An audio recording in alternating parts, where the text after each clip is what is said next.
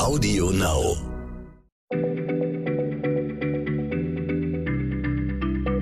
Schneller Schlau, der kurze Wissenspodcast von PM. Willkommen bei Schneller Schlau, dem kurzen Podcast von PM. Mein Name ist Diana Latz und mir gegenüber sitzt Stefan Draf. Wir sind beide Redakteure bei PM. Stefan, ich habe gehört, du bist studierter Amerikanist und kennst dich also, hoffe ich, in der Geschichte und Kultur der USA gut aus. Ähm, deshalb haben wir dich gebeten, uns eine Fahne zu erklären, die wir auch während des Sturms aufs Kapitol vor zwei Monaten gesehen haben, die aber auch davor und danach eine Rolle gespielt hat. Die Konföderiertenflagge. Damit die Hörer mal wissen, wovon wir reden, die Flagge sieht so aus. Auf rotem Grund ein weiß umrahmtes, blaues Querkreuz, bedeckt mit 13 weißen Sternen.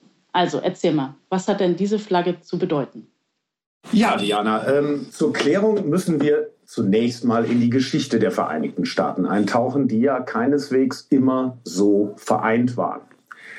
Die konföderierten Staaten von Amerika, auf Englisch The Confederate States of America, die entstanden nämlich 1861, also fast 100 Jahre nach der Unabhängigkeitserklärung der USA.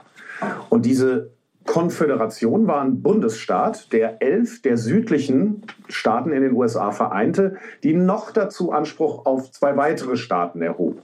Und deshalb sind 13 Sterne auf der Flagge. Diese Flagge war übrigens nie die offizielle Flagge der Konföderierten, wie alle immer denken, sondern es war eine Kriegsflagge, mit der sie eben im Bürgerkrieg in den Kampf gegen den Norden zogen. Aber warum haben sich die Staaten denn eigentlich von den Nordstaaten abgespalten? War das wegen der Sklaverei? Ja, gute Frage, schwierige Frage, äh, weil es da eben unterschiedliche Interpretationen gibt. Die klassische ist, im Norden waren die Staaten bereits weitgehend sklavenfrei und im Süden eben nicht. Und das wollte der Süden wirklich nicht mitmachen, auch weil dessen Agrarwirtschaft, ja, und darauf verließ sich der Süden, in hohem Maße von Arbeitskräften abhing, die man nicht bezahlen musste. Und der Bürgerkrieg, der dann 1861 losbrach, geht nach dieser Lesart ausschließlich um die Frage der Sklaverei. Ja, so habe ich das auch in der Schule gelernt. Was stimmt denn daran nicht?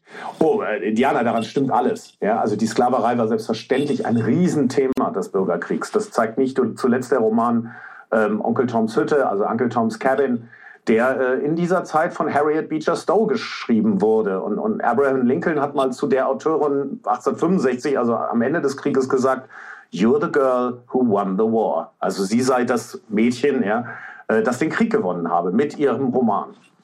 Aber es gibt eben auch viele Landeskundler, die das nicht für die ganze Geschichte halten. Denn Anlass für die Abspaltung der Konföderation war die Wahl von Abraham Lincoln zum US-Präsidenten 1860. Und zwar gegen den erklärten Willen der Südstaaten.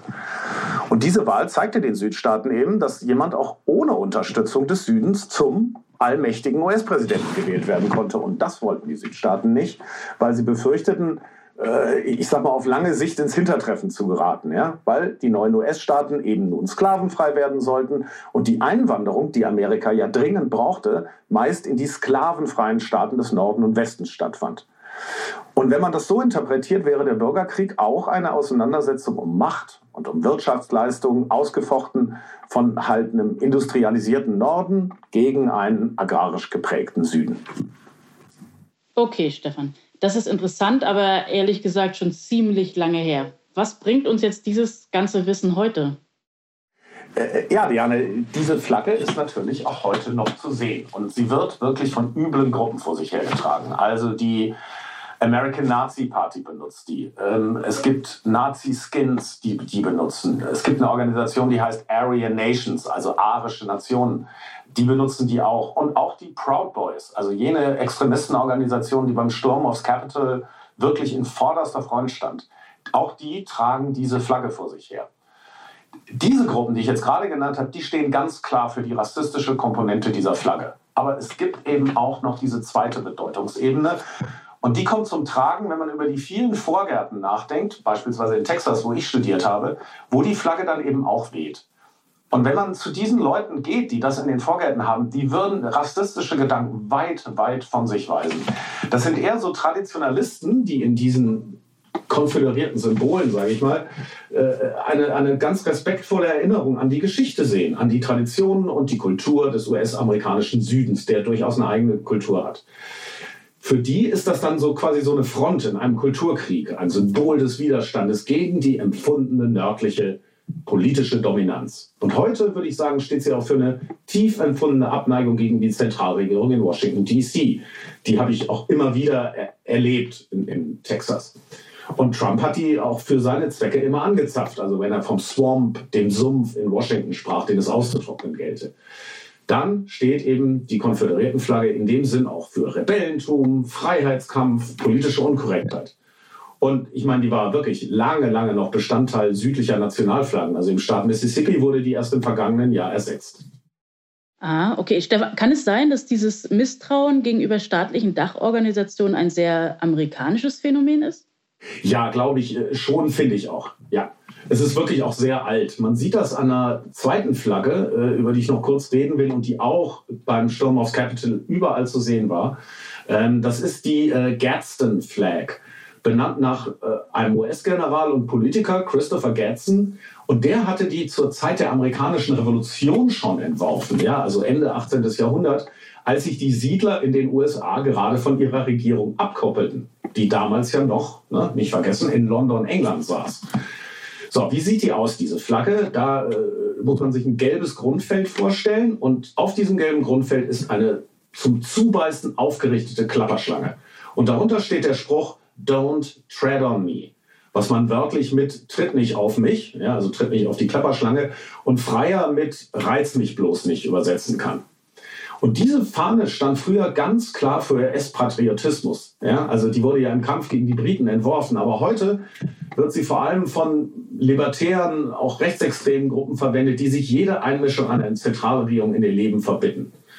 Und äh, zum Beispiel die Anhänger der Tea Party-Bewegung, ja, du erinnerst dich, das war so vor 10, 12 Jahren, ist diese Tea Party-Bewegung in, in die amerikanische Politik gekommen. Die nutzen diese Fahne bis heute als Symbol gegen das Big Government.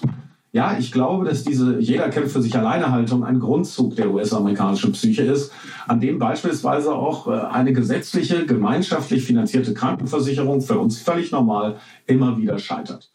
Und eben dieser Grundzug unterscheidet auch die USA von Europa. Hier ist durch die französische Revolution ein Solidaritätsgedanke eingeführt worden, den es da drüben einfach so nicht gibt. Das sind halt zwei sehr unterschiedliche Kontinente, das sollte man nie vergessen. Ja, da hast du recht, Stefan.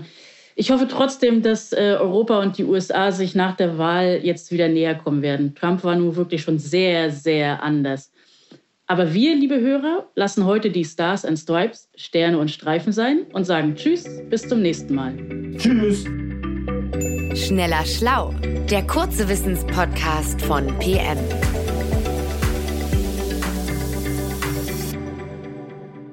Zum Schluss möchte ich euch noch den Podcast von Insa Bethke ans Herz legen.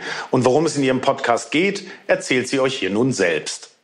Hallo, ich bin Insa Bethke und präsentiere Verbrechen der Vergangenheit, den Crime-Podcast von Geo Epoche. Dort rekonstruieren wir spannende Kriminalfälle aus der Geschichte und wir reisen in die Zeit, in der sie sich ereigneten. So tauchen wir zum Beispiel in die Schattenwelten legendärer Gangster wie El Capone und Pablo Escobar ein und sind im kriegszerstörten Hamburg, wo die blanke Not so manchen zum Mörder machte. Pro Folge gibt's ein packendes Hörspiel und vorweg ein Interview, in dem Experten der Redaktion den Fall einordnen. Hört Hört gern mal rein. Verbrechen der Vergangenheit läuft auf Audio Now und überall sonst, wo es Podcasts gibt. Audio Now.